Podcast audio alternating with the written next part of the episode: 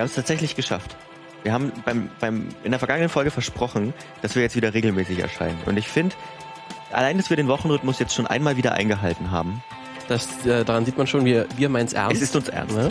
Mit euch. Und damit ist es jetzt eine Regel. Äh, wir haben uns wieder zusammengesetzt und herzlich willkommen beim Filmmagazin. Äh, Ausgabe, wenn ich hier bei äh, Lukas äh, Aufnahmeprogramm richtig sehe, ähm, 112. Folge. Ja, 112. 1, Notruffolge. Das ist die Notruffolge. Ich glaube, wir haben aber gar keine no Notrufthemen dieses Mal. Wir haben Mal. keine Notrufthemen. Ja, aber vielleicht sind sie ja so gut, dass ihr Not Notruf rufen müsst. vielleicht. vor, vor Erstaunen. Vor Erstaunen. Ähm, Excitement. Ja, herzlich willkommen. Filmmagazin. Ähm, Martin hat schon Martin gesagt und Lukas bin ich. Also ich bin Lukas, du bist Martin. Diese Vorstellung gelegt uns ja, jedes Mal perfekt. Das, ja, ist jedes Mal richtig gut. Ihr wisst, wer, wer wir sind. Herzlich willkommen. Ähm, schön, dass ihr wieder dabei seid. Wir sprechen über Filme und den Kram oder Filme und Serien und den Kram dahinter, kann man, glaube ich, zusammenfassen. Also uns geht es jetzt nicht unbedingt um die neuesten Neuigkeiten, auch wenn ihr die am Ende der Folge auch bekommt. Neuerdings, aber, das ist eine neuerdings, neue, neue Idee. Ähm, uns geht es aber vor allem um die Geschichten hinter den Geschichten. So. Müssen wir noch was sagen? Wir müssen noch sagen, dass ihr uns gerne natürlich weiterempfehlen könnt. Äh, entweder äh, er sagt es euren Freundinnen oder aber ihr äh, teilt ihnen mit, wo sie uns finden können. Auf filmmagazin.audio ist natürlich erstmal die beste Anlaufstelle, das ist unsere Website. Da seht ihr auch, wo ihr uns überall abonnieren könnt. Ihr könnt unseren Feed in dem in eurem ja, Podcatcher eurer eurer Wahl natürlich einfügen. Aber äh, was jetzt auch wieder funktioniert, äh, ah, ist Spotify. Ähm, denn Spotify hatte einen kleinen äh, Aussetzer. Das hat irgendwie ja technische Hintergründe, bla bla bla. Es geht jetzt wieder. Hast du beim Herrn Spotify mal angerufen? Ich habe beim, bei meinem guten Freund Herrn Spotify angerufen und ja, äh, mal alles die Server neu gestartet. Die Server neu gestartet und jetzt sind wir wieder auf Sehr Spotify gut. verfügbar. Sehr gut.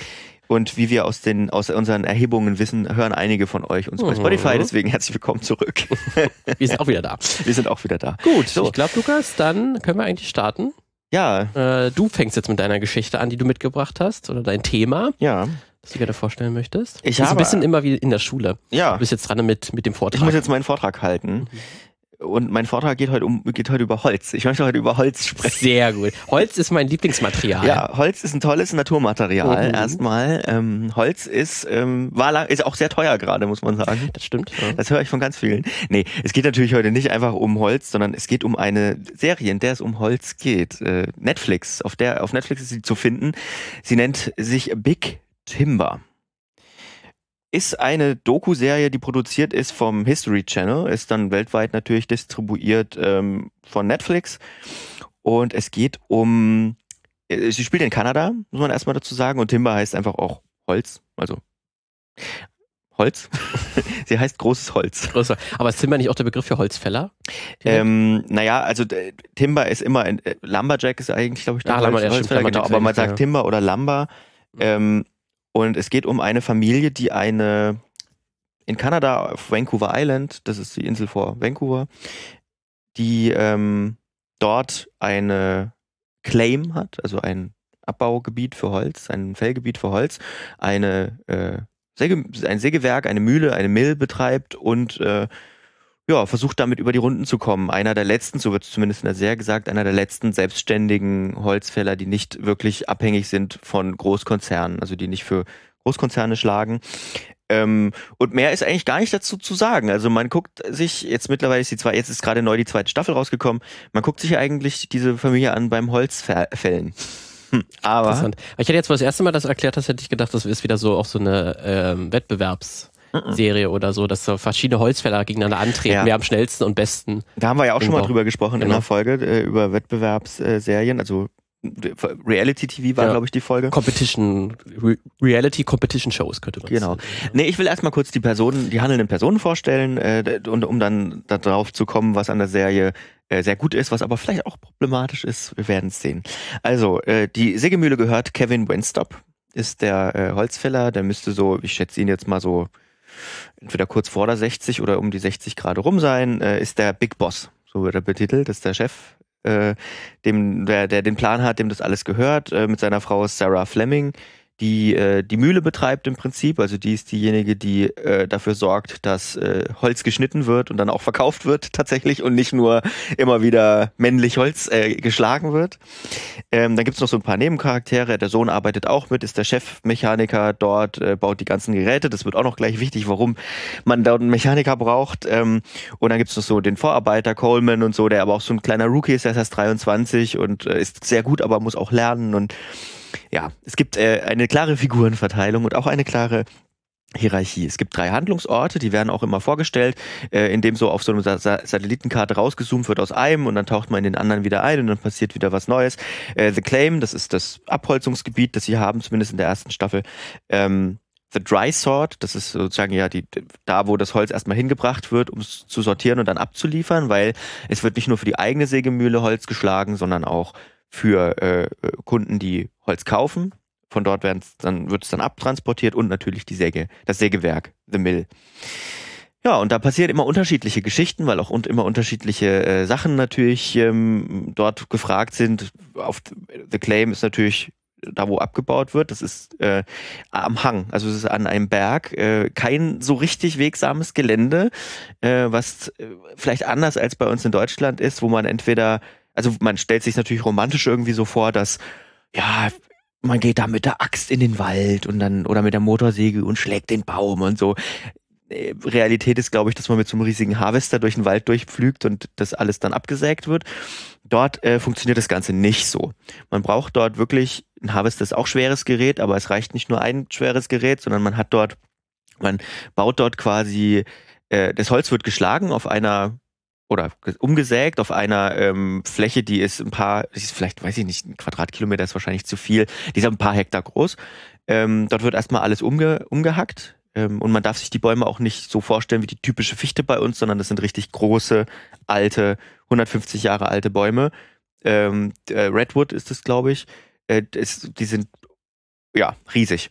Das wird erstmal alles umgeschlagen, dann hast du da quasi so ein Wasteland mit Bäumen, die da rumliegen und dann baust du oben am, am, einen, am höchsten Punkt baust du deinen deinen Förderturm im Prinzip auf. Der wird festgespannt. Das ist ein riesiges, riesige Maschine, in der einer sitzt, wo dann Seile nach unten oder ein Seil nach unten, ein Stahlseil nach unten gespannt wird. Und dann gibt es die Leute, die es sind meistens Zweierteams, die dann unten dort äh, rumlaufen äh, am, am Hang ähm, immer einen Baumstamm oder mehrere Baumstämme einspannen und dann wird es an so einer Seilwinde nach oben gezogen.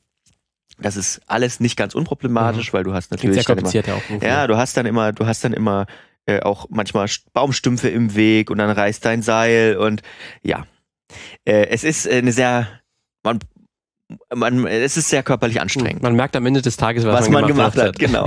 äh, dazu kommt das geile Wetter. Kanada ah. ist ja, ähm, klar, du hast eine gute Saison. Also wo in Kanada ist es ungefähr?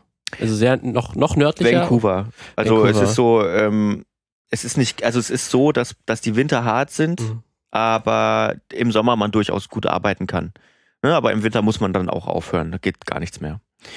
Ja, ähm, auf jeden Fall, das sorgt oft für äh, interessante äh, Geschichten. Dann hat man natürlich die Dry Sort, wo Kevin Wenstop, der hat immer einen neuen Plan. Äh, dort hat er natürlich auch einen großen Plan. Er hat sich so ein altes, verrostetes, äh, riesiges Fährending gekauft ähm, mit Löchern drin, ähm, wo er aber, dass er aber wieder irgendwie aufbauen will, um, um in der nächsten Saison, äh, Saison dann mit über 200 Wagenladungen LKW Holz auf einmal mhm. über Wasser transportieren zu können. Okay. Äh, und dann hat man natürlich die, die, die, äh, das Sägewerk, wo man die ganzen anderen Sachen, man muss dann Bretter herstellen, die irgendwie, ein, einmal gibt es so eine Folge, da, da muss, da muss man für so eine ein historisches Schiff, sozusagen die Deckplanken und in den Deckplanken von diesem Schiff, die müssen erstmal, müssen die irgendwie 30 Fuß lang sein, also ganz lang. Äh, und da muss man ja natürlich erstmal einen Baum finden, der so viel Holz hergibt und dann darf da kein einziger Ast drin sein. Weil diese Äste natürlich schimmeln auf dem Deck, also dort, wo die Äste sind und dann, ja, das äh, sind Aufgaben. Das also es bietet natürlich viel. Okay sorgt natürlich auch immer wieder dafür, ähm, also es gibt einen Erzähler, der äh, immer natürlich dramatisiert und Sachen erzählt und ähm, das ist alles natürlich relativ, ich sag mal, amerikanisch geschnitten, so wie man sich so eine History Channel Doku einfach vorstellt, mit Musik und overdramatized ein bisschen. Ja, und merkt man dann in der Serie auch, weil das hast du ja gesagt, das ist einer der wenigen privaten noch oder der einzige private Holzfäller eigentlich noch in der Region, nicht irgendwie von einem großen Unternehmen mhm. abhängig. Merkt man das irgendwo? Da gibt es auch mal angesprochen. Das wird schon, ähm, das wie schwierig das oder was da für ein Spannungsverhältnis zwischen ja, privaten und Großinvestoren? Es wird angesprochen, aber es wird nicht tief, oh. es wird also nie tiefer gehen, sondern es wird halt immer gesagt, hier wir wollen äh, und wir machen das anders und deswegen wir müssen uns irgendwie über Wasser halten, brauchen den Großauftrag XY oder die gute Beziehung zu Personen so und so, weil der kauft viel Holz. Ähm, aber wir haben trotzdem auch den kleinen Hausbauer, der, der gerade sein, seine Bretter bei uns abholt. So, ne? Ähm, das gibt's, das wird aber relativ mhm. dünn gehalten. Dann gibt's mal so eine Stelle, wo die Brücke, äh, die einzige Brücke oder eine Brücke, die man braucht, um zu der Claim zu kommen, ähm, wo, wo festgestellt wird, oh, die ist nicht mehr, die hält nicht mehr so richtig, die äh, kann keine 150 Tonnen mehr halten, sondern nur 30 Tonnen. Und dafür ist aber die Regierung zuständig, äh, um die zu erneuern. Und dann äh, ist quasi die ganze Holzproduktion Shutdown, weil man nicht mehr über die Brücke transportieren kann. So. Ähm, und dann kämpft er mit der, mit der District, District of Columbia Verwaltung. Es heißt, heißt glaube ich, auch District of, of Columbia dort, was ganz witzig ist, weil der District of Columbia in den USA ist ja der, wo Washington DC ist. Und der ist quasi auf der anderen Seite. Also es ist ganz wild. Ähm, und ähm, ja, dann geht's natürlich erstmal gegen die, also nicht gegen die Regierung, sondern es ist natürlich erstmal das große Problem, die Bürokratie und was weiß ich, und dass man so ewig warten muss, mhm. bis die Brücke repariert wird. Okay. Und äh, so welche ähm, Sachen haben dich am meisten überrascht, so wenn du vorher, was du vorher über Holzfällen wusstest, was du jetzt in der Serie gesehen hast, welche Gerätschaften oder welche Techniken ähm, haben dich so am meisten überrascht, die dort eingesetzt werden? Naja, ähm, mich hat eigentlich erstmal überrascht, dass ich, dass mir die Serie überhaupt gefällt. Ja gut, ist auch schon Punkt, ja. Weil ich hatte ehrlich gesagt, am Anfang habe ich so, das war so ein Langeweile-Ding irgendwie. Ich hatte mal tatsächlich mal irgendwie einen Tag vormittags Langeweile, was jetzt nicht so häufig vorkommt. Aber ähm, ich habe dann die erste Folge geguckt und habe gedacht, irgendwie holt mich das dann doch ab. Also es ist erstmal interessant natürlich, dass es so ein ganz anderes ähm, Holzfällen ist äh, oder so ein ganz viel, viel aufwendigeres ist, als man das sich bei uns vorstellt. Aber was auch krass ist, ähm, ist das Ganze drumherum. Denn der Kevin Wenstop ist einer, der sagt, er hat nicht, er hat jetzt nicht das Geld, sich die neueste geile Technikscheiße zu kaufen oder kauft sich lieber Schrotttechnik irgendwie aus von 1960 irgendeinen LKW und schlachtet den aus und hat auch alles. Also diese Technik, die man da sieht, die ist Jahrzehnte alt. Der, jeder Bagger, jeder äh, Radlader, dieser, dieser, dieser ähm, Rapunzel heißt das Ding, ähm, mit dem man das Holz hochzieht, mhm. weil obviously, mhm, ja, ne? Ja, macht Sinn. Ähm, oder äh, die LKWs, also ich glaube, seine LKWs ist das Neueste, was er hat, weil die auf richtigen Straßen fahren müssen und eine Zulassung brauchen. Aber alles, was so auf der, auf, auch die, auch das Sägewerkszeug kauft da gebraucht, weil das halt natürlich auch wirklich ein Investitionsding ist, ne? Also wenn so eine neue, so eine neue Säge irgendwie 1,2 Millionen Dollar kostet, äh, dann nimmt er sich halt die 40 Jahre alte, die noch gut funktioniert, wo man vielleicht nur mal eine neue Kette einbauen muss, die dann halt nur 100.000 kostet ähm, weil es gar nicht anders mhm. geht. Und dann also, jetzt bei Segen hätte ich auch gedacht, da gibt es jetzt auch nicht so viele neue Entwicklungen, dass man sagt, da gibt es jetzt die 2021er Edition. Naja, aber das sind halt wirklich, das, also die Technik da ist halt auch weitergegangen, mhm. ne? Und ähm, das sind halt riesengroße Investitionen. Mhm. Und äh, deswegen ist das, glaube ich, schon ein sehr sinnvoller Ansatz. Man hat dann aber auch so ein paar Folgen, die, die bestehen zu 90 Prozent aus, wir müssen jetzt das Ding reparieren, weil schon wieder irgendwas, hier ist wieder ein Hydraulikschlauch geplatzt. Ich ja. brauche einen neuen Hydraulikschlauch. Klingt so. auch so ein bisschen wie so ein äh, älterer Finn Kliman, der dann immer irgendwas Neues vorhat. Das ist tatsächlich so. Das ist Neues. mir noch gar nicht gekommen. Das ist wirklich so. Das passt perfekt. Auch als der diese, als der dieses komische Boot da ja, genau. holt, ja. ja. Das ist wirklich so ein Finn Kliman. Das ist ein sehr gutes, ähm, das ist ein sehr guter Vergleich, weil ähm, der ist, und da sind wir auch bei so einem, schon, schon bei so ein bisschen äh, problematischen Bildern. Mhm. Ich wollte eigentlich erst über was anderes sprechen, aber wir fangen erstmal über dieses Cheftyp Patriarch. Äh, wobei ich das bei Finn Kliman kann ich das nicht einschätzen, ne? Das äh, bin ich jetzt nicht so drin. Aber dieser Kevin Wenstop ist auf jeden Fall so der Patriarch. Also äh, der ist, ähm, ich, ich würde nicht sagen unbedingt cholerisch, der ist schon auch vernünftig, aber er, also das ist ja auch immer eine Darstellungsfrage, ne? Vielleicht im wahren Leben, hm, weiß ich nicht.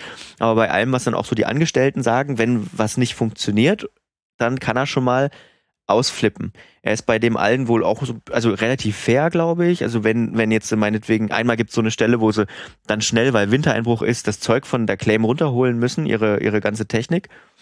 Und ähm, da bricht bei dem einen, ähm, äh, bei dem einen ähm, Truck, den die haben, die eine Achse. Da kann halt kein Mensch was dafür. Und ähm, das ist dann schon, also da ist er dann klar pisst, weil das einfach passiert aber konnte ja niemand was dafür, dann kackt er dafür keinen an. Allerdings, dieselbe Folge, äh, als dann diese nicht seinen Anweisungen gefolgt haben und die Geräte falsch abgestellt haben, flippt er komplett aus und äh, ja. Also wenn es jemand Schuldigen gibt, dann kriegt der Schuldige das auch zu spüren. Mhm, genau. Und auf der anderen Seite ist er dann auch so einer, der, ähm, ja, es ging dann einmal darum, der ist so ein ganz großer, ähm, großes Stück Holz am Abhang und es ist halt gefährlich, das zu schneiden. Und dann sagt er, nee, ihr kommt jetzt hier hoch, ich mach das selber. Weil wenn was passiert, dann passiert es mir. Also ja, ähm, es ist jetzt kein, nicht, also es kann auch toxisch werden und ähm, er muss auch Leute rausschmeißen und so, ne? Oder er schmeißt auch Leute raus. Das ist schon so ein gewisses Unternehmerbild, dass man, wie man sich's vorstellt. Und da sind wir bei so einem Punkt, wo ich so denke, hm, was ist das jetzt eigentlich? Das ist eigentlich so dieses, es zeigt ein Unternehmerbild, wie man es gerne hat, ne? 16 Stunden arbeiten irgendwie richtig hart und dann äh, trotzdem immer kreativ sein und neues Ding, also wirklich neoliberal bis zum geht nicht mehr. Äh, das Idealbild des Unternehmers. Auf der anderen Seite ist es natürlich auch was Gutes, weil es auch ein gewisses Handwerk natürlich in den Vordergrund drückt. Ne? Es ist ein, ja, vor ähm, allen Dingen eins, eins der wenigen noch selbst, komplett Selbstständigen, ne, die sich genau. nicht aufkaufen. Der könnte wahrscheinlich sein ganzes Unternehmen und sein Know-how ja gut verkaufen. Gut verkaufen genau. ne? Und dann arbeitet er irgendwie bei irgendeinem großen mhm. Holzfällerunternehmen dann irgendwie genau. in der, im Management oder so. Ja, das, das, das, das, geht sicherlich auch, ja. genau. Das ist ein, ein sehr positives Bild. Allerdings, und da sind wir bei einem anderen Problem, dieses positive Bild über dieses Handwerk, das vermittelt wird. Und manche finden natürlich auch dieses neoliberales Herangehen, ne, dieses worüber ich gerade gesprochen habe, finden das auch gut. Und das ist auch eine sehr positive Konnotation für manche Leute. Und dann in Verbindung mit dieser Abholzung. Ne? Ich hatte es schon mal kurz gesagt, das sind 140, 150 Jahre alte Bäume. Da gibt es sogar über 1000 Jahre alte ähm, Bäume. Also die, äh, wie nennt man die nochmal? Ähm, diese riesengroßen, ja. also diese, ähm, ja. Wo ist das Wort? Äh, wo ist das Wort? Ja, die haben ja speziellen Namen. Ja richtig riesengroß sind. Oh. Ähm, ja, ihr wisst, ihr, ihr schreit es wahrscheinlich schon. In ja, ihr schreit ihr schreit's in die schon. Kommentare, sagt es einfach mal, verdammt. Manchmal Mammutbäume, Mammutbäume. Macht doch so Sinn, ja, das Wort, ja. Da ist das Wort. Ja, es ergibt Sinn. Genau. Und ja. da hat man dann auch so eine kurze Szene, wo er so einen Mammutbaum bei sich entdeckt und dann sagt, oh, der ist nicht ausgeschrieben als schützenswert. Ich Zack, mach, weg. ich, nee, ich melde also, den jetzt mal so, als schützenswert gut. an. Okay. So, ne? Aber alle anderen werden halt umgehackt. Okay. Das ist halt auch so ein bisschen. Aber pflanzt er dann äh, auch neue Bäume? Das weiß ich gar nicht, darum ging es noch nicht. Okay. Ähm, ich glaube aber, ich hatte dann immer, als ich ein bisschen recherchiert habe, habe ich geguckt, es gibt wohl so ein Konzept vom District of, of Columbia, ähm, wo es darum geht, dass die irgendwie auch verpflichtet sind, neue Bäume zu bauen, aber du weißt ja, das bringt natürlich auch Probleme mit sich. Ähm, und und äh, das Ganze hat natürlich auch noch eine andere Dimension. Es hat noch, äh, da gibt es natürlich auch ähm, äh, indigene Stämme, die dort damals gelebt haben, die dort natürlich auch in, in Kanada auch in Reservaten äh, gepfercht wurden ähm, sind und oder auch auf Reservatschulen, da gibt es wird auch kurz angesprochen, da gibt es so einen, ähm, dessen Mutter irgendwie von einem indigenen dort an bis beheimateten Stamm eigentlich abstammt irgendwie und der ähm, der äh, erst nichts mit seiner mit seiner Vergangenheit zu tun hatte und jetzt wieder mehr und so, der ist dort der der ist dort der Brennholzmann. Der äh, kauft sozusagen das, was nicht mehr verwendet ist von der von der von dem Sägewerk, was nicht mehr verwendet werden kann für Bretter und beliefert dann irgendwie seine Kundinnen und Kunden, mit denen warm ist und der kauft dann auch mal ein, so ein ganz besonders schönes Stück, um sich so eine traditionelle Maske ähm, schnitzen zu lassen von so einem von so einem äh, indigenen äh, Handwerker oder Handwerkskünstler, würde ich sagen, der eben sich darauf spezialisiert hat. Also es wird auch angesprochen, aber auch nicht, ich glaube nicht in der wirklichen Dimension dargestellt, in der es eigentlich könnte mein gut, ich habe jetzt die erste Staffel geguckt, die zweite äh, kommt noch, vielleicht wird es ja auch nochmal. Ja. Ne? Man kann ja immer auf so Kritik auch reagieren. Ja, ja. Und ich kann mir auch vorstellen, dass es wahrscheinlich dann so, wenn man das dann irgendwie als Produktionsstudio oder als Filmteam dann macht, ähm, mhm. dann ist dann ganz, ah, das, passt das noch zum Thema? Wir machen ja eigentlich eine, zu dieser Familie, zu diesem Typen machen wir die Serie und dann gucken wir uns, obwohl das vielleicht gerade der nochmal sehr interessante Punkte sind, ne? Mhm. was das alles, was mit dem Holz eigentlich passiert und dass es nicht nur in irgendeinem Möbelhaus am Ende landet, sondern wirklich, wie du gerade erklärt hast, ähm, sich daraus jemand mit einer indigenen ja. Äh, Vergangenheit daraus dann eine, eine, eine Maske schnitzen lässt. Ja. Das ist ja wirklich sehr interessant, dass es das auch noch gibt oder dass es dann diese kleinen Holzkünstler wirklich gibt, die, ja. mit, die das Holz auch brauchen. Also was ich an der Serie wirklich gut finde, ähm, ist, ist eben dieser Fokus auf diese Arbeit. Ne? Auch wenn ich dieses äh, neoliberale Unternehmertum und, und was weiß ich, das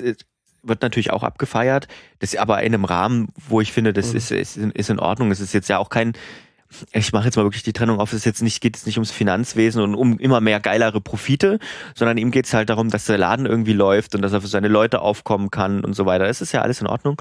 Ähm, und dieser Handwerksfokus ist wirklich cool, weil es ist eben nicht so, dass man irgendwo in, in den Laden geht und sich ein Regal kauft und das keine Vorgeschichte hat, sondern dass es dort, dass das aus dem Wald kommt, dass dort Bäume dafür gefällt wurden und aber auch, dass dafür Leute wirklich hart gearbeitet haben. Und wenn man sich die Leute anguckt, die dort arbeiten, das sind halt die, die lieben ihren Job auch. Ne? Das ist nichts, wo man, wo man einfach mal so schnell sagen kann, oh, das sind alles so, das sind alles so Leute, die, die haben, weiß ich nicht, die haben keinen besseren Schulabschluss gemacht und dann gehen die da in den Wald und müssen Holz hacken. So. Nee, das sind Leute, die lieben wirklich das, was sie tun. Ähm, und ich fand, also fand eine Szene so geil. Äh, da ist so ein, ähm, da ist so ein Typ, der, der ist so der Junior Mechanic, glaube ich, ähm, und er repariert halt so ein paar immer mal die Säge im Sägewerk und so. Und ähm, einmal und der, der, der sagte am Anfang irgendwo in der Staffel, er findet das mal richtig geil, wenn er mal mit, ähm, wenn er mal mit Holz fahren dürfte und wenn er mal einfach mal mit mit äh, äh, dort einsammeln dürfte. Und irgendwann eine Folge später nimmt ihn dann Kevin mit ähm, einfach mal in dieses Trocken, äh, in diese Trockensortierungsstelle ähm, und lässt ihn dann mal ein bisschen ähm, dort halt Holz hin und her fahren und hilft und ihm helfen sozusagen bei der bei dem Floß, das er da wieder fit machen will. Äh, und das, man merkt richtig, wie das, wie ein Traum für den in Erfüllung geht. Das ist wirklich, das ist der beste Tag seines Lebens, ähm, als er diesen Radlader da fahren darf und das Holz abladen darf. Das ist so geil. Also es ist echt, ähm, das macht die Serie schon, mhm. schon sehr ja, gut. Dass du dann solche Charaktere auch hast, die das wirklich ja. äh, auch andere Sachen machen könnten und wahrscheinlich auch besser bezahlte und äh, etwas weniger anstrengende mhm. Jobs auch, aber die das dann wirklich einfach lieben, ja. toll zu arbeiten. Die das machen, weil sich da irgendjemand sein Haus bauen will, ne? Und das ja. ist schon, also es ist schon cool. Auf der anderen Seite natürlich bei allen. Aus, aus, aus welchem Jahr ist die eigentlich?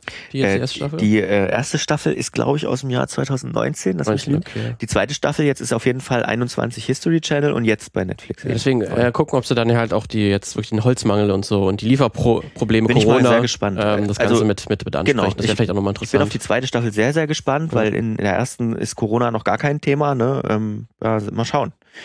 Ähm, wobei man auch, also ich bin die ganze Zeit, wenn man diese Serie guckt, ähm, sieht man, denkt man so, das würde in Deutschland nicht gehen. Du kriegst dafür nicht mal eine Genehmigung.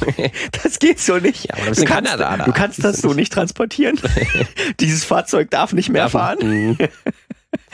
Also es ist schon irgendwie, also es ist schon irgendwie cool. Ja. Ich kann also es ist schon eine Empfehlung. Kann man sich angucken. Sehr gut.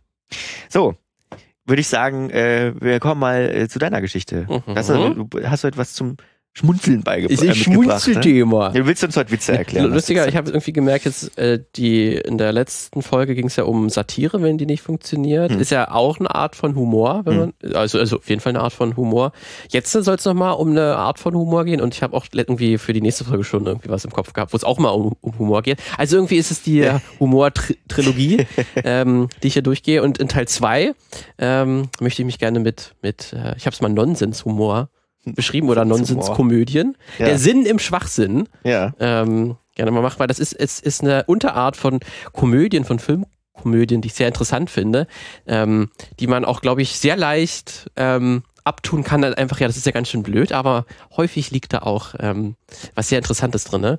Ähm, das ist auch besonders, weil im letzten Film-Quiz, äh, Filmmagazin-Quiz, da habe ich auch sagen, wir machen ja, wir machen ja immer mal so ein Filmquiz vor genau. Ort, so richtig, ne? So ein, das macht echt immer Spaß hier, genau, in, hier in Dresden. Genau, und da hatte ich auch eine Frage gehabt ähm, zu Stiefbrüder. Ja. Ähm, ja, ja. Quasi Kritiken, also man wusste den Film nicht und hat dann Kritiken äh, gelesen zu, ähm, oder Ausschnitte aus Kritiken, aus äh, Filmrezensionen und musste dann raten, welcher Film das, das ist. Und da hatte ich auch Stiefbrüder gehabt, äh, mit Will Ferrell aus 2008, 2009, glaube ich ungefähr.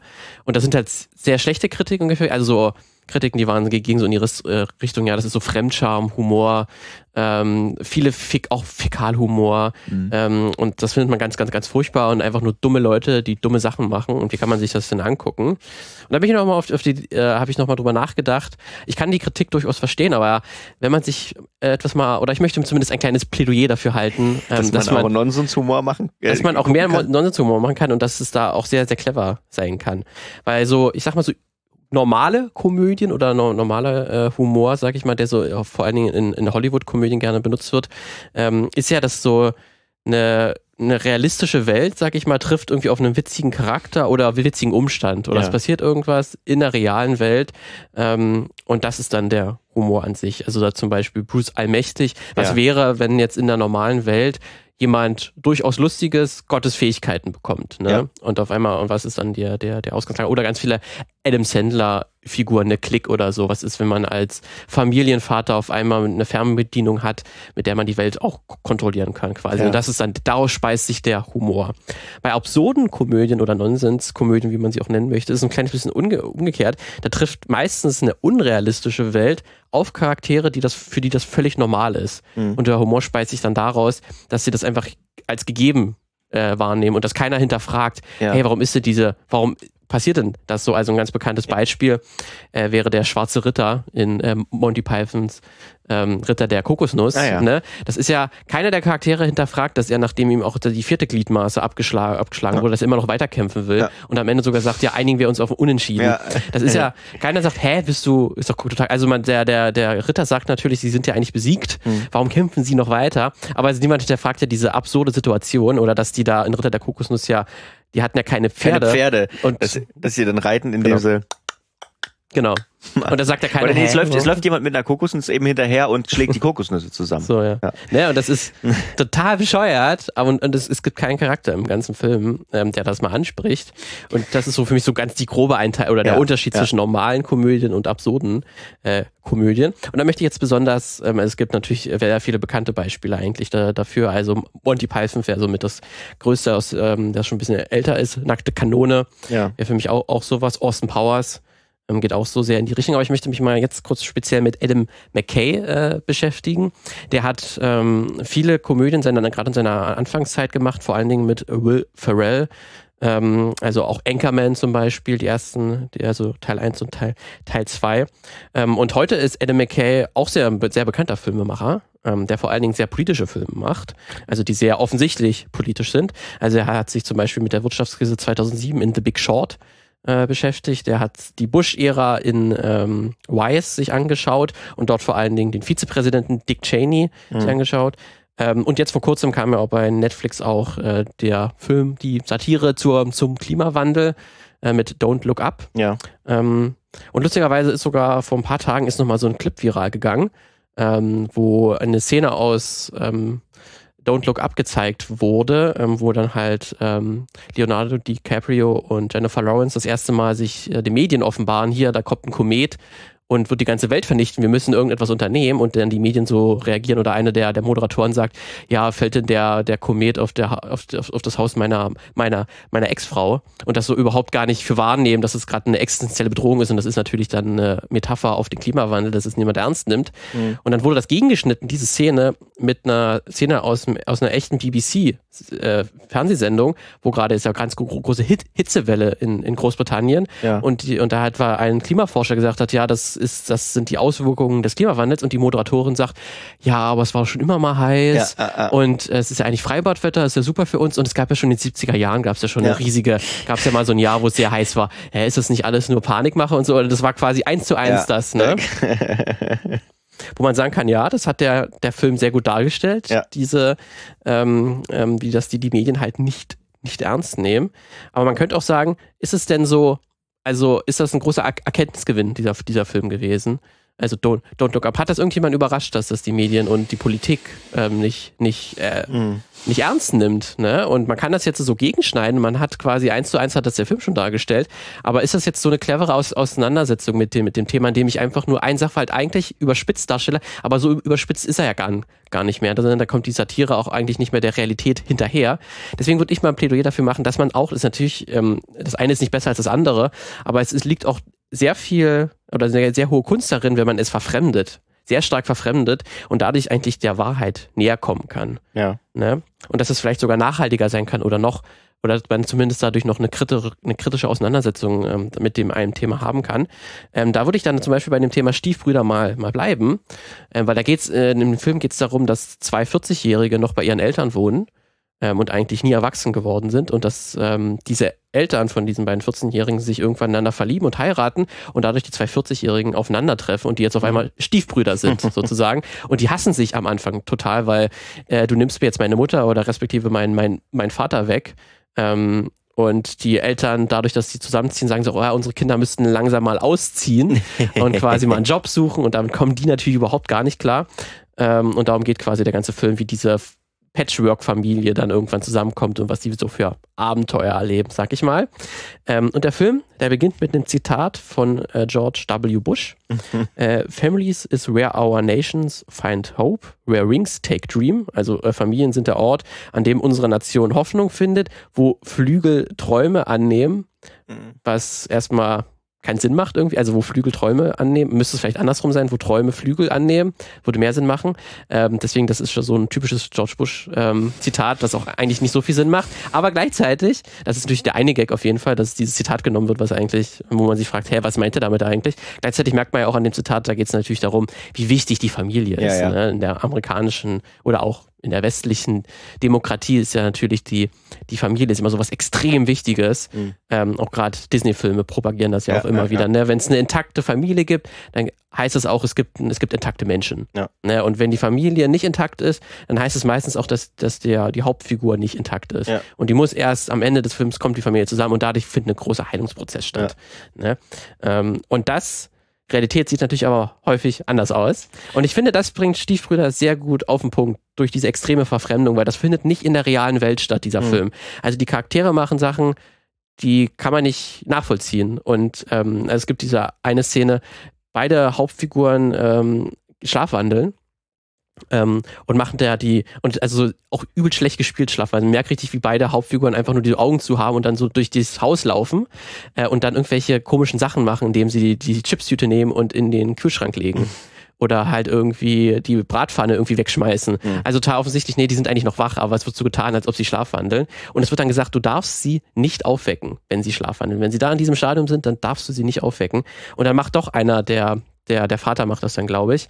Ähm, der ältere Herr werkt die dann irgendwie mal in irgendeiner Szene auf und dann rasten die komplett aus und schmeißen den Vater einmal so ums ganze Haus und auch die Treppe runter und es ist total Nonsens, was dort passiert. Ja. Einfach wirklich nur als, also vor allen Dingen dadurch, dass es ne, Will Ferrell ähm, und äh, John C. Riley spielen, die beiden, die beiden Stiefbrüder, ähm, dadurch, dass es so 40-Jährige sind, die, die dann so kindisch handeln und irgendwann wollen die dann halt auch so eine äh, Schlafcouch, Hochbett selber bauen und bauen sich das so selber zusammen, wie, mhm. wie, aber so halt wie Kinder das machen würden, um sich so eine kleine Höhle zu bauen. Und die stürzen natürlich dann auch irgendwann ein. Ähm, und das ist natürlich alles nicht in unserer realen Welt funktionieren diese Charaktere nicht. Und es gibt dann auch der, äh, der Bruder von Will, von Will Ferrell ist das komplette Gegenteil. Der ist total erfolgreiche Businessman, ja. aber er ist der totale Tyrann ähm, und hat seine Familie quasi auf, auf Strich und Bügel glatt, glatt gebügelt. Ähm, aber der ist auch so fernab der Realität, der ist so überzeichnet. Mhm. Ähm, aber das zeigt ja durch diese Verfremdung irgendwie, wie Familien einfach die sind immer Patchwork, die sind immer, das, ja. äh, das kommt immer, da sind, da treffen Charaktere aufeinander, die sich eigentlich gar nicht leiden können, einfach nur weil sie miteinander verwandt ja, sind. Ja, genau, ja. Ne? Wenn man es kennt. Muss man halt irgendwie funktionieren. Und das, das finde ich, äh, das bringt der Film sehr gut, ähm, sehr gut auf den Punkt, auch gerade am, am Ende, wenn der Film dann abschließt, ähm, wie unglaublich äh, paradox das Konstrukt Familie eigentlich ist. Mhm. Und dass es mal funktionieren kann, natürlich, Familie kann sich unterstützen, aber sie können sich auch zerstreiten und manchmal auch gleichzeitig. Ja. ähm, und das finde ich, das bringt der Film durch diese krasse Verfremdung. Man muss natürlich Fan von diesem Art Humor sein. Da ist auch viel Fäkalhumor und so dabei. Ähm, aber das, wenn man mal so ein bisschen dahinter blickt, glaube ich, steckt da sehr viel, äh, sehr viel Wahres auch drin. Und dadurch gerade, dass der mit einem Zitat von George W. Mhm. Bush ähm, auch, auch startet, kann man es, glaube ich, mal überlegen, warum ist denn dieses Zitat da gerade drin. Und auch die anderen äh, Filme von Adam McKay sind sehr, sehr ähnlich. Also ein Anchorman beschäftigt sich sehr stark mit Sexismus am Arbeitsplatz. Mhm. Ähm, auch gerade auch sehr früh für seine Zeit. Also der erste Anchorman ist von 2004, glaube ich. Ähm, das da dort schon sehr stark angesprochen äh, wurde. Und das ist halt auch so überzeichnet, weil halt der Will Ferrell ähm, Hauptcharakter, der ist so extrem toxisch maskulin. Mhm. So ist kein realer Mann. Selbst der toxische Mann ist nicht so toxisch maskulin wie er, aber dadurch zeigt es ja auch nochmal, wie es funktioniert, weil es gibt trotzdem so viele wahre Szenen ja. in dem Film. Also es, es, er, er, er, er macht es dann wie in so einem Brennglas im Prinzip. Im Prinzip, ne? ja. Er, er, er, er, konnt, er ähm, verbindet, also er nimmt das, was im Alltag wahrscheinlich über Jahre passiert und so und fokussiert das auf zwei Stunden Film. So genau. Ne? Oder irgendwie dann quasi tausende Jahre Sexismus werden dann halt auf zwei Stunden gebrannt. Ja, ne? ja, ja. Und deswegen äh, fu- funktioniert diese Welt so, wie sie, wie sie funktioniert. Ähm, anderer Film, Ricky Bobby, ist auch so ein gutes, gutes Beispiel. Da, will, da spielt Will Ferrell in, in äh, Rennfahrer, Hm. in, in NASCAR-Rennfahrer, der quasi von seinem Vater das, äh, den Ethos gelernt hast, entweder du wirst Erster oder du bist nichts. Hm. Also nur erster Platz ist das Einzige, was man haben darf. Ähm, ansonsten bist du eine Niete. Du Hm. musst immer Erster werden. Und das versucht dann Ricky Bobby auch im Film ähm, auszuführen. Und im Film trifft er dann ähm, auf einen französischen Rennfahrer, gespielt von äh, S- Sacha Baron Cohen, der sehr anders ist, ähm, der auch ho- homosexuell ist und Mhm. das im Film auch recht positiv dargestellt ist, ähm, weil er quasi mit sich selber sehr im Reinen ist und Ri- Ricky Bobby muss immer damit leben, dass er Erster werden muss, ansonsten schafft es nicht. Und es gibt eine sehr interessante Szene zwischen den beiden in der Bar, wo das erste Mal auch der französische Fahrer auftritt. Äh, und da gibt es so einen Nonsensstreit auch, ob Crepes oder Pancakes besser sind. Also Pancakes für das amerikanische Ja, und Crepes für das, äh, für das französische Essen. Ähm, und dann streiten die sich so lange, dass aber ähm, der französische Renn Rennfahrer Ri- Ricky Bobby irgendwann so in der Mangel hat und quasi so droht, den Arm zu brechen von Ricky, Ricky Bobby. Und der sagt, nee, ich höre auf, wenn du sagst, dass Crepes besser sind als Pancakes. Und irgendwann diskutieren sie lange rum, na gut, ich einige mich, wenn du sagst, beides ist gleich gut. ähm, und das kann Ricky Bobby nicht einsehen und er sagt, nee, brich mir den Arm. Ich kann das, ich kann das nicht Mm. sagen, weil natürlich äh, du nur Erster oder nichts. Mm. Ne? Die Pancakes sind besser als als, Ja. als Krebs und das ist, finde ich, eine sehr schöne Metapher und ich glaube, der ganze Film ist eine gute Metapher also auf dieses amerikanische Denken. Wir sind die Besten, Ja. äh, wir sind die besondere Nation. Das ist ja auch so ein so ein so, so ein Denken. Ne? Wir wurden, wir sind die älteste Demokratie ähm, und und wir Ja. müssen immer Erster sein. Wir müssen immer die Besten sein. Wir müssen unsere Ideale auch in die Welt weitertreiben. Ähm, so auch so diese ähm, ähm, globale Polizei darauf. Und ich glaube, das ist auch eine sehr schöne Metapher Den darauf. Mittelweg, den Kompromiss gibt's nicht. Den Mittelweg, Ja. Kompromiss gibt's halt nicht. Ne? Und wir müssen immer, immer unser Denken auf andere übertragen. Deswegen ist es äh, durch diese Übertreibung, was der Film in der Rennfahrerszene darstellt, Mhm. finde ich, macht er das sehr gut. Ähm, ja, ähm, dann gibt's noch ein, ein, um ein deutsches Beispiel zu nehmen, Toni Erdmann von 2016. Ist im Prinzip auch eine Nonsenskomödie, die gleichzeitig auch noch ein Drama ist. Drei, St- fast drei, drei Stunden geht. Also der Film ist sehr, sehr viel. Man kann darüber auch Doktorarbeiten schreiben. Ich habe auch eine Mhm. Doktorarbeit gefunden, die sich mit dem Film beschäftigt. Deswegen aber nur ein kurzer, kurzer Ausschnitt. Also in dem Film geht es um eine Workaholic-Frau, Ines, gespielt von Sandra Müller und äh, ihrem Vater, Winfried, gespielt von äh, Peter Simonczek. Ähm, und äh, ja, der, beide haben quasi keine Beziehung mehr zueinander. Die haben sich irgendwie im Laufe der Jahre sehr voneinander entfernt. Ähm, und Ines ist gerade auf einer sehr wichtigen Geschäftsreise in Bulgarien, glaube ich, oder Rumänien, also in, in Osteuropa, Osteuropa auf jeden Fall. Und da taucht auf einmal ihr Vater auf, weil der Mhm. möchte jetzt doch ausgelöst durch den Tod seines äh, Hundes ähm, doch wieder eine Beziehung aufbauen zu seiner Tochter. Aber weil Winfried ist halt ein kleiner Schabernack ähm, und er kann halt als selber als Vater oder als so als Winfried kann er irgendwie keine Beziehung mehr aufbauen zu seiner Frau, äh, zu seiner, zu seiner Tochter oder hat zumindest das Gefühl, dass er das nicht kann. Deswegen hat er hat dann sich ein alter Ego gebaut. Das Ja. ist Toni Erdmann. Mhm. Ähm, da trägt er halt eine sehr schlechte Perücke, ein falsches Gebiss und er macht ständig ganz komische Witze und auch ein ganz großer Fremdschamfaktor ist das. Mhm. Ähm, geht so ein bisschen in die Richtung von Andy Kaufman, kann man sagen. Das war auch eine Inspiration für die Filmemacherin, ähm, die den Film gemacht hat. Ähm, dieser Humor. Ähm, und der äh, infiltriert dann quasi ihr, ihr Geschäftsleben als Mhm. Toni Erdmann. Und das Verrückte ist, dass er in dieser Businesswelt fällt er nicht mal auf. Obwohl er die ganze Zeit dumme Gags macht, nehmen ihn alle für voll. Also er irritiert natürlich auch, Ja. aber er wird niemals hinterfragt, hey, was macht denn dieser komische Typ mit den falschen Zähnen hier? Ja. Der wird immer in dieser Business, Business Talk Welt, wird er immer für ernst genommen, weil er sich, weil er als Toni Erdmann er irgendwie auch diesen Duktus annimmt. Ja. Ne? Und dadurch zeigt der Film sehr schön auf einer Ebene, wie unglaublich künstlich diese Businesswelt eigentlich ist. Ne? Da geht es auch sehr um Hyperkapitalismus und so und Ja. dass wie die Leute sich halt besser finden als die ekligen armen Leute. Und das offenbart Toni Erdmann sehr gut als Figur, dadurch, dass er ständig ganz komische Witze macht und der hat zum Beispiel auch, weil die nehmen natürlich auch alle Koks und so und sind immer hyper auf, auf Droge und er hat so einen Gag, wie er sich, ähm, ich glaube, es ist, ist irgendein Käse, den er sich mit einer Reibe über den Kopf ausmalt und das quasi ist seine Droge, die er sich auf sein Haupt Ach schüt schütten lässt. Ne? Und es ist total dumm, aber es zeigt ja auch so, ne, ich nehme ständig kurz meine Drogen, ich nehme mir kurz was durch die, Mhm. durch die Nase und er zeigt das dadurch ähm, dann, dann, dann da. Ähm, das ist so eine totale Verfremdung, wo man sich, das muss man natürlich mögen. Ja. Äh, ne? Das ist, Humor ist total su subjektiv. Deswegen, wenn, wenn ihr damit nichts anfangen könnt, dann kann ich das auch voll, Ja. vollkommen nachvollziehen. Aber ich finde, das ist, ist eine sehr, ähm, sehr interessante Herangehensweise und gerade auch, auch am Ende gibt es eine wunderbare Szene, wo eine Nacktparty mehr oder weniger stattfindet. Ähm, aus dem Nichts mehr oder weniger, weil dann Ines ähm, gerade ein super wichtiges Business-Meeting ganz am Ende hat, wo noch mal, wo sie auch mit ihrem Chef noch mal was einfädeln möchte, noch mal einen wichtigen Deal. Und sie ist dann kurz, äh, bevor dann der erste Gast kommt, äh, ist sie im hautengen Kleid äh, drinne und da geht das, das hautenge Kleid, das geht nicht richtig zu. Und sie ist dann irgendwann so genervt davon, dass sie das nicht zukriegt, dass sie es einfach auszieht, das, mhm. das Kleid. Und dann auch keinen Bock mehr hat, ein neues Kleid rauszusuchen. Dass sie dann einfach irgendwann nackt dann an die Tür geht und ihre Gäste begrüßt und dann mhm. sagt, ja, das habe ich nicht gesagt, das ist, das ist eine Nacktparty hier. Mhm. Und es gibt dann mehrere der Gäste, die sagen, ah, ach so, und ziehen sich auch aus. und dann sind die alle nackt ja. bei diesem Business-Meeting. Und das ist so, ist eine super Szene. Ähm, schaut euch auf jeden Fall den Film an, wenn das irgendwas für euch ist. Ähm, deswegen, das ist dann halt auch so eine super, wie diese Künst, wie diese, diese Regeln der Businesswelt, wie unglaublich künstlich die sind. Und ja. einfach nur gesagt, wir machen das jetzt so und jeder sagt, ah ja, okay, klar, wir ja, machen das so. Logisch, ja. Und durch diese Verfremdung, durch diese Nacktparty wird das sehr gut dargestellt.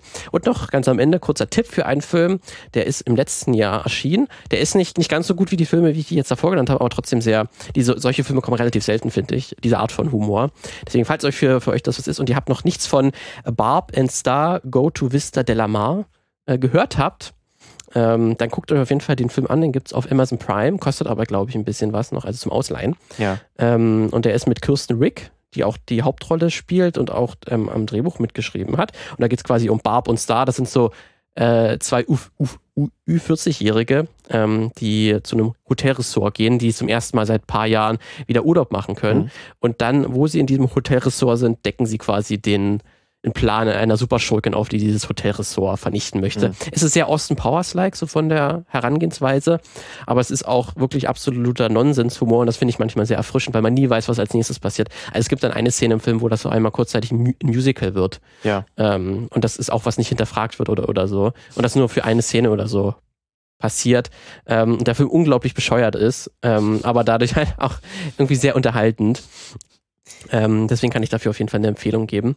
Ähm, deswegen ja, deswegen, das war meine kurze Ausflug in die absurden, absurden Filme. Ich weiß nicht, hast, hast du irgendwelche Nonsensfilme, Lukas? Die so einfach, wo du sagst, die findest du ziemlich gut, die sind aber total bescheuert. Ja, ich muss, ich muss ehrlich sagen, ich bin, ähm, ich bin echt kein Freund von Nonsens-Humor. Mhm. Also ja. holt mich wirklich nicht so richtig ab umso besser, dass du mir mal gezeigt hast, dass da doch was dahinter steckt. Oder kann man auf, man kann auf jeden Fall ja, was man rein, kann was rein interpretieren. interpretieren ja. Ähm, ja, ich meine so Sachen wie, weiß ich, hier so, äh, ist, ist jetzt nicht der Nonsens, also nicht in dieselbe Kategorie Nonsensfilm, sondern würde ich dann schon auch eher unter Käferkomödie ver, hm. verbuchen, ist glaube ich Sausage Party.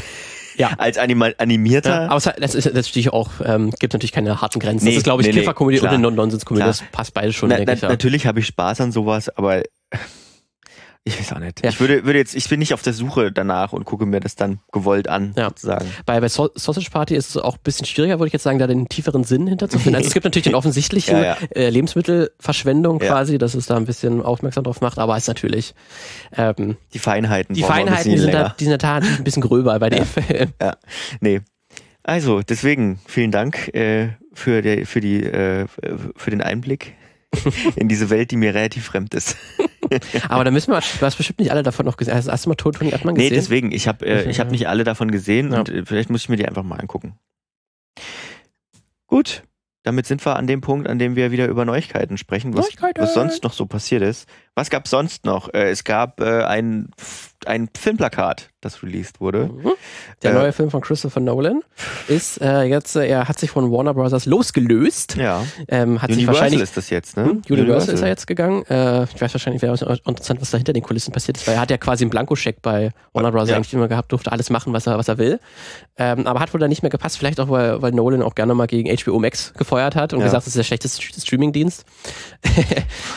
und ist wahrscheinlich nicht so gut, wenn man da den Arbeitgeber so fertig macht. Aber gut, wobei, er kann es leisten. Wobei äh, er darf wahrscheinlich, also ich gehe jetzt einfach mal davon aus, dass, dass ein Christopher Nolan auch bei, äh, bei, bei, bei Universal. Universal. machen darf, was er will. Ist wahrscheinlich, ja. Ähm, dafür spricht, er ist ja natürlich ein absoluter Analog-Junkie und Kino-Junkie. Also da wird wahrscheinlich nicht passieren, dass das äh, Streaming First mit einem Christopher Nolan-Film passiert. Kann ich mir nicht vorstellen. Ja. Wird auch wieder in IMAX gefilmt sein, Natürlich. 65 Millimeter. Logischerweise geht ja gar nicht anders bei Nolan. Also ähm, das, er wird wieder sehr gut aussehen, davon gehe ich aus. Mhm. Und ich habe mir auch direkt vorgenommen. Ähm, also es geht um Oppenheimer. Ob, äh, ja, Oppenheimer, den äh, einen der Väter der Atombombe, ja. muss man sagen. Äh, Väter und Mut Mütter der Atombombe, das wollen wir nicht, äh, wird immer kaputt geschrieben. Aber auch Frauen waren dann in der, in der Entwicklung so. der Atombombe beteiligt. Ähm, also äh, äh, ja, Oppenheimer, äh, The World Forever Changes und ich habe mir auch die, vorgenommen, diesmal wirklich eine Flipchart mit ins Kino zu nehmen, damit ich gleich auch, mir aufschreiben das, kann. Die, die, die interessante Frage ist ja, ähm, wird es einfach nur ein Threads Biopic über Oppenheimer? Einfach nur sein Leben von Anfang bis Ende erzählen. Oder weil es Christopher Nolan ist? Ich kann es mir nicht vorstellen, ja. muss ich ehrlich sagen. Ähm, äh, vielleicht, also vielleicht haben wir, haben wir das Glück diesmal, äh, dass es ein bisschen linearer wird als Tenet zum Beispiel. Wobei Tenet an sich ist ja linear. oh mein Gott. Ja, aber das ist das Problem aber, schon. Ja, egal. Also so ein, ich, ich, äh, ja, ich bin sehr gespannt. Ich auch, also es gibt auch schon Vermutungen, dass es dann vielleicht auf zwei Zeitebenen oder so mhm. stattfindet. Einmal vor der, vor der Atombombe abgeworfen ja. Äh, wurde und dann danach, was ist ja. dann danach passiert, davor und danach. Und dass sich diese beiden so hin und her gehen. Aber der fast schon eigentlich zu einfach für Christopher ja. Nolan. Ich glaube, der wird ich fancy Trick muss es wahrscheinlich Ich glaube, mit jedem, mit jedem kleinen bisschen, was released wird, dann mal irgendwann Trailer und so weiter, wird man mehr Spekulationen lesen ja. können, was es denn nur wird und am Ende wird es dann wieder ein Nolan. Wahrscheinlich. Also äh, vielleicht noch mal ganz kurz zum Cast, der ist natürlich ja. auch schon wieder wieder crazy. Also äh, Killian Murphy wird äh, die Hauptrolle spielen, was jetzt keine ganz große Überraschung ist bei Nolan. Ähm, ja. Der hat ja immer so ein paar SchauspielerInnen, mit denen er gut und viel arbeitet. Kenneth Branagh habe ich gelesen, ist, äh, Brenner ist auch wieder dabei. Okay, okay. Ähm, wir haben Emily Blunt dabei, ähm, Matt Damon, und auch Robert Downey Jr. Das war mir jetzt relativ neu bei einem Nolan-Film. Tatsächlich, der ist, der ist neu dabei. Ähm, der wird wahrscheinlich vielleicht dann die an, also einen anderen wichtigen Wissenschaftler wahrscheinlich spielen, könnte ja. ich mir vorstellen. ähm, der da wahrscheinlich dann die zweite Howard Stark. Howard Stark. Im Prinzip wahrscheinlich, wahrscheinlich wird es wirklich, es wird da so ein ähm, könnte ich mir vorstellen, halt so einen arroganten Wissenschaftler. Oder vielleicht auch gar nicht. Oder gar nicht, ne? das kann nicht mhm. sein. Aber ich fand gerade lustig, dass äh, auch schon Leute gesagt haben, ja, wahrscheinlich wird er auch Universal überredet haben, dass er eine echte Atombombe zünden kann für den Film. Weil er alles analog ja, natürlich machen ja alles will. Ne? analog. Deswegen, ja. er kann natürlich jetzt nicht das mit, mit CGI in die nee, Atombombe darstellen. Das, das, muss schon echte, echte ja. Atombombe sein. Ja, gut, bei Nolan weiß man nie. 21. Juli, also in, äh, wenn die Folge rauskommt, äh, in drei Tagen weniger als einem Jahr, Also in einem Jahr kommt der Film. Ja. Soll der Film kommen? Und welcher Film kommt da auch, Lukas? Parallel das zweite große Kino-Highlight, Barbie. Yeah. Der Am gleichen Film. Tag. Auch schon in Wien Feuerwerk gewesen, weil es schon gibt schon ein paar Bilder hm. zu dem Film. Barbie wird, wird gespielt von Margot Robbie. Ja. Äh, und Ken, natürlich auch vorkommt, der wird gespielt von Ryan Gosling. Ähm, schon mal auch mal schon von mal ein Topcast, wer eigentlich wer sonst. Aber als blonder Ken auch wichtig, ne? Ist nicht der schwarzhaarige Ken. Mhm. Äh, gibt natürlich auch verschiedene Versionen. Und äh, geschrieben und inszeniert von äh, Greta Gerwig, ähm, die ja auch schon viele, viele gute Filme gemacht hat, letztens oder halt vor ein paar Jahren äh, Little Woman. Ähm, deswegen auch sehr interessant, man weiß noch nicht ganz genau, welche, welche Richtung, Richtung, welche geht, ne? Richtung gehen wird. Also die, die Bilder, die bisher von dem, von dem, von dem Film existieren, wo man halt gerade dann Barbie und Ken sieht, in den ja. Kostümen, in den, in den auch sehr bekannten Kostümen, wenn man schon mal eine Barbie- oder Ken-Figur gesehen hat, äh, deuten auf jeden Fall darauf hin, es wird sehr farbenfroh. Mhm. Ähm, aber der Film sehr pink. Sehr pink. Ähm, aber der Film wird es wahrscheinlich, weil es von Gre äh, Greta Gerwig kommt, wahrscheinlich schon das Ganze, den Mythos Barbie schon hinterfragen und auch Ken wahrscheinlich als Figur schon wahrscheinlich dreidimensional darstellen oder es versuchen oder vielleicht irgendwie damit spielen, dass diese Figuren ja eigentlich nur so Schablonen sind. Mhm. Ähm, aber was sind das denn die wirklichen Leben der beiden Charaktere? Wobei halt, wobei halt auch immer die Frage ist, ne, da steht ja auch Mattel dahinter als großer Spielehersteller, ähm, Spielzeughersteller und ich weiß nicht, wie viel die in ihre Figuren reinreden lassen werden. Mhm. Keine Ahnung. Aber ich, ich frage mich, schadet es im Film wirklich, wenn da jetzt so ein bisschen was drüber drin ist. Drüber ja. oder ein bisschen was mit Kopf dann entsteht. Nicht unbedingt. Ne, deswegen kann man ja nicht vorstellen. Sie werden es natürlich nicht übelst düster machen ja. oder so. Nee, das nicht. Glaub. Das glaub ich. Also das wäre krass. Wobei, wenn ich mir, wenn ich, wenn ich Margot Robbie ähm, äh, in dem Kostüm sehe auf den Fotos und so, dann kriege ich schon irgendwie Harley Quinn Vibes. Ein bisschen muss schon. ich sagen. Kannst natürlich auch machen, ne, dass ja. irgendwie ver ver verrückt wird im Film, ja. dass sie dann irgendwie so als Model irgendwie durchstartet und dann irgendwann äh, dem überdrüssig ist. Kann man natürlich auch machen. Aber es wird sehr gespannt, wirklich in welche Richtung es genau geht. Ob es wirklich dann irgendwann ein Drama ist oder ob es nur eine Komödie ist, die ein bisschen feinfühlig ist oder ja. einfach wirklich total oberflächlich. Und das ist der, der Gag. Ja, deswegen, deswegen äh, kein Scherz, ähm, dieses Startdatum, dieses Filmstartdatum, das ist ja immer im Sommer, sind ja auch die großen Sommerblockbusters für Nolan ja zum Beispiel auch nichts Ungewöhnliches. Ja. Ähm, das wird schon ein sehr interessantes Datum. Und ich glaube, Barbie wird auch ein sehr interessanter Film werden. Entweder ein Riesen, ich glaube, entweder gehen alle rein, weil sie denken, oh, da wird was passieren und dann ist es ganz schlimm. Oder ist es wirklich viel drin? Ich bin gespannt. Auch auf diesen Film. Ja. Äh, wir haben noch was. Äh, wir haben noch ähm, wieder mal, wir hatten es in der vergangenen Folge auch schon. Ähm, obwohl, nee, wir bleiben mal, wir bleiben noch mal bei den Filmstarts. Es gibt einen neuen Tra oder Serienstarts. Es gibt einen neuen Trailer. Herr der Ringe. Mhm. Amazon Prime. Amazon Prime hat einen neuen Trailer rausgehauen, der jetzt auch äh, etwas die Gemüter etwas besänftigt hat. Die Mhm. ersten Teaser-Trailer waren ja ein bisschen wurden kritisch aufgenommen, weil er wohl nicht so gut aussehen soll. Ein paar Leute sich an der Optik gestört haben. Noch Mhm. alles ein bisschen zu sehr, eher, eher wie Hobbit und nicht wie Herr der Ringe. Wobei man muss immer sagen, bei Trailern, ne, das ist manchmal auch noch nicht die fertig gerenderte Version und so Ja. ein Zeug, ne? Und jetzt, jetzt den Trailer, den man jetzt gesehen hat, da sieht schon deutlich besser aus, sind wahrscheinlich schon die fe- fertig gerenderten Money Shots, Mhm. die zumindest die bisher fertig sind, wurden, wurden da schon reingeschnitten. Ähm, aber mal gucken, es ist natürlich auch ein Prequel, spielt halt vor Herr der Ringe und auch vor Ja. Hobbit. Also viele hundert Jahre, glaube ich, also wo Galadriel auch noch jung ist Mhm. äh, und quasi Zeitalter der Elfen oder Elben, Zeitalter der Elben noch äh, herrscht, ähm, wo dann gerade halt dann die Ringe von Sauron erst dann geschmiedet werden und dann auch Mhm. der eine Ring. Ähm, deswegen, dass da ist natürlich, einerseits ist es so eine Epoche, da in der äh, Film- und Serienwelt hat man das noch nicht so gesehen. In den Büchern kennt, kennt man es natürlich. Mhm. Ähm, aber es ist natürlich trotzdem Prequel. Und am Ende muss der Film halt dann anschlussfähig sein. Deswegen, was kann da groß passieren? Man weiß ja, Galadriel wird nicht sterben auf jeden Fall. Ja. Die ist ja ein wichtiger Charakter ähm, und die ist, wird da wahrscheinlich auch die Hauptfigur zumindest, was die bisherigen Trailer auch andeuten. Das ist natürlich immer das, das äh, große Nachteil. Oder an- es ist, an- oder an ist nur in den Trailern die Hauptfigur. Das können sie natürlich auch machen, ja. Ja. Mal gucken. Also ich, ich weiß, ich weiß ehrlich gesagt noch nicht so genau. Also ich habe auch gar keine Erwartung. Bin jetzt auch nicht so der große Herr der Ringe-Fan, muss ich sagen. Äh, ich weiß auch gar nicht, ob ich, also vielleicht mal irgendwann dann gucken, einfach nur Interesse halber, um zu sehen, weil es schon eine sehr hochbudgetierte Serie einfach. Ja. Ähm, ja, pf, ich weiß auch nicht, ob es das gebraucht hätte. Aber ich bin auch nicht so der, bin auch nicht so der Fantasy-Fan, womit man auch, also Dungeon and, Dungeons and Dragons kriegt auch einen, ähm, also hat jetzt, kam jetzt auch ein Trailer raus. Kommt, glaube ich, auch in ungefähr einem Jahr oder so. Mhm, ich glaube schon, ja. Ähm, ja, ist halt auch wieder Fantasy. Ich weiß, Dungeon, Dungeons and Dragons ist natürlich ein ganz großes Ding. Ähm, Aber ja. ist natürlich das Interessante ist, ne, dass Dungeons Dragons ist ja erstmal nur ein Regelwerk Mhm. für ein Fantasy-Abenteuer, Genau. ne? Und die Ja. machen daraus jetzt eine Geschichte raus, wo sie Ja. halt dann so eine typische fünf, sechs Leute oder so, die in der Gruppe, die irgendeinen Heist Mhm. durchführen, also irgendeinen irgendein Diebstahl und so Ja. planen und das geht, das geht irgendwie schief und dann geraten sie in ganz viele Abenteuer. Es wird schon ganz, es wirkt zumindest wie so ein ganz typischer Abenteuerfilm, Ja. wo man dann von Station zu Station verrückte Abenteuer irgendwie halt Ja. überlebt. Und man sieht ja schon auch ein paar, äh, man sieht Drachen, man sieht irgendwelche, es gibt auch diese, diese Cubes, diese Blobs, Mhm. ähm, auch bekannte Dungeons and Dragons Figuren, ähm, die auch sehr mächtig, glaube ich, sogar sind, also sehr starker Gegner, weil die einen irgendwie einsaugen können. Das sind Mhm. wirklich also so Jelly-Blobs sind das. Er hat mal kurz in, in, in einem Shot gesehen, dass die auch vorkommen. Ja, und die Charaktere sind natürlich auch so typische Abziehbilder, ne? Ja. Chris, Chris Pine spielt den Anführer, der ein Barde, glaube ich, dann sein soll. Es gibt einen Ritter, es gibt Mhm. die Kriegerin, äh, es gibt eine Shapeshifterin, also eine Art Druide, die sich in eine Eulenbär verwandeln kann. Also so natürlich auch eine humorvolle Auslegung. Ja. Hugh Grant spielt den, den bösen Zauberer, Ja. offenbar.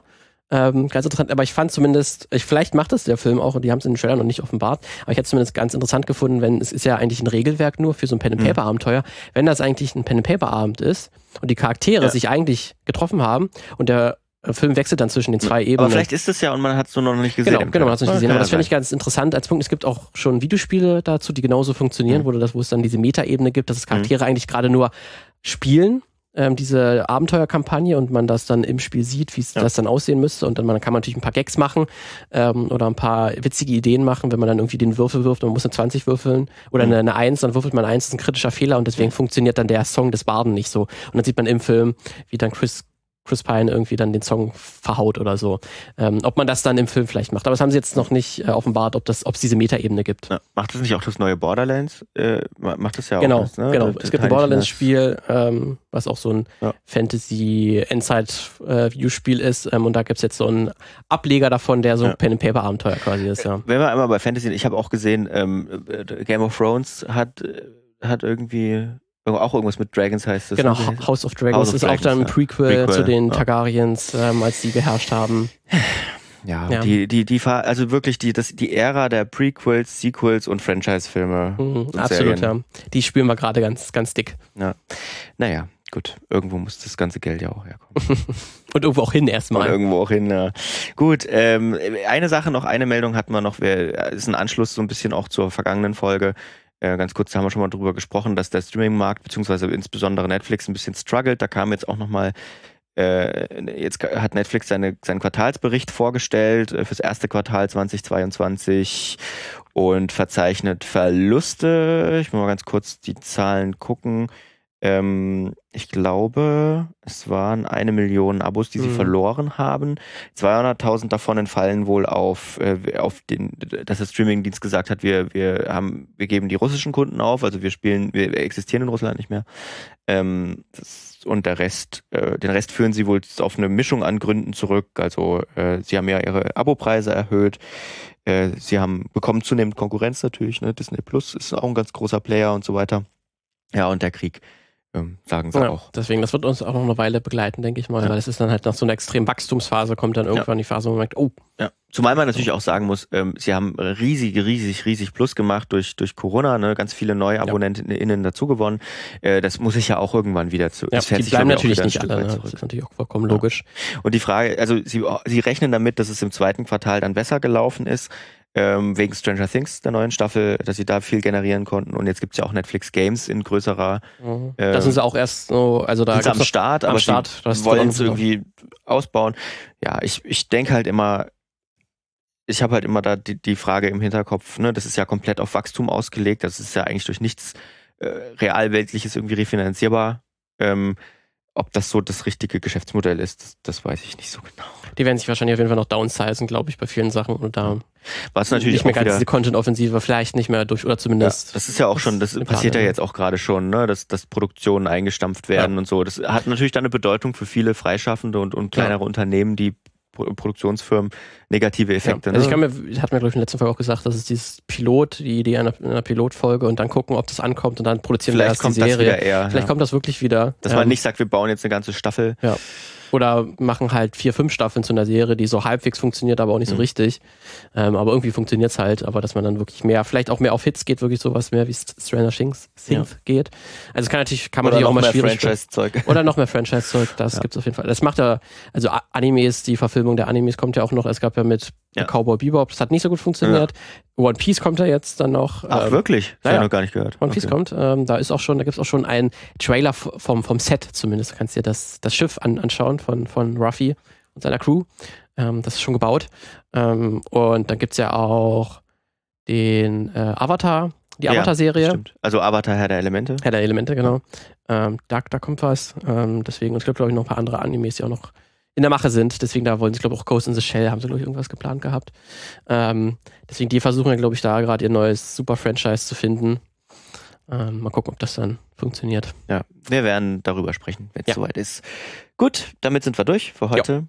Ähm, wünschen euch eine schöne Woche. Schmelzt nicht nicht also, davon. Wir nehmen zum Glück an dem, an dem kältesten Tag der Woche auf. Was also was 25 Grad heißt? Ja, äh, aber das ist schon frisch. aber ähm, ja, wir hören uns nächste Woche wieder. Uh Bis dahin. Bis dahin. Macht's gut. Ciao.